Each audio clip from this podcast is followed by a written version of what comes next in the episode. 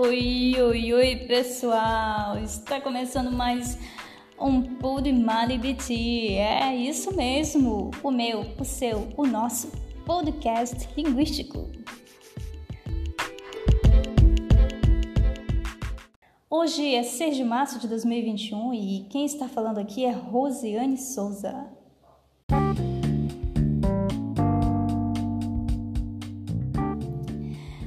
Esta semana nós estamos falando sobre ecologias linguísticas no mundo global. Dr. Brian tem falado sobre globalização, urbanização, diáspora, migração. E agora vamos estar falando sobre impactos. Ele dividiu esse tópico em comunidades da fala sociolinguística linguísticas no mundo colonial. Em se tratando de comunidades da fala, Dr. Brian falou sobre ah, em como todas as línguas são utilizadas em ambientes sociais. O estudo das comunidades de fala é central para a comunicação da linguagem e do significado humano. Ela é muito importante. Mudanças constantes, migração em massa, transmigração, tecnologia em constante evolução e globalização transformaram muitas sociedades e aumentaram a necessidade de fornecer descrições mais detalhadas e teorias a respeito da natureza das comunidades da fala. Em se tratando da sociolinguística, Dr. Brian nos trouxe a informação de que a sociolinguística, na era da globalização, precisa olhar muito além da comunidade da fala as línguas podem se espalhar através das fronteiras. E tais fenômenos estão presentes em regiões onde existe muito tráfico transfronteiriço. Em relação à linguística e um mundo global, ele trouxe um exemplo muito interessante que vamos estar comentando agora e que pessoalmente é o que eu acho mais interessante de todo este tópico. Um livro, Não Falarás Minha Língua,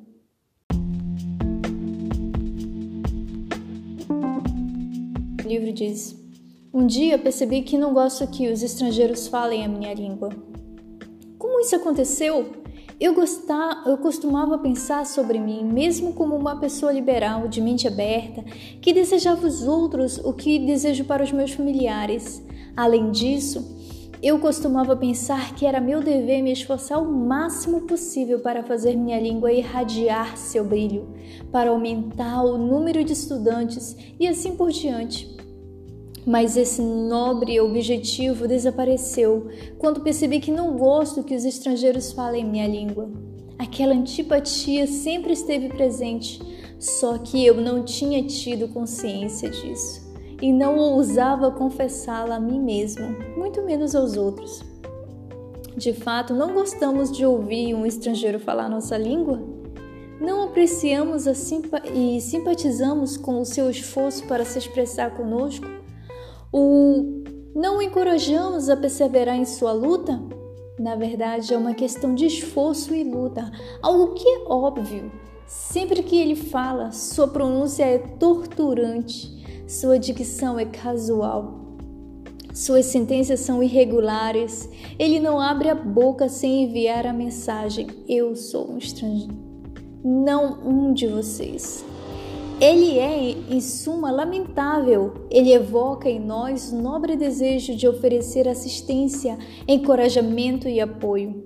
Mas e se este estranho falar com exatidão e se expressar tão claramente quanto nós?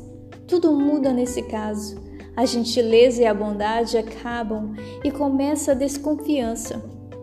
Esta pessoa que veio de um lugar distante causa confusão, não só porque mina nosso senso de superioridade, mas também porque de repente nos rouba da nossa língua.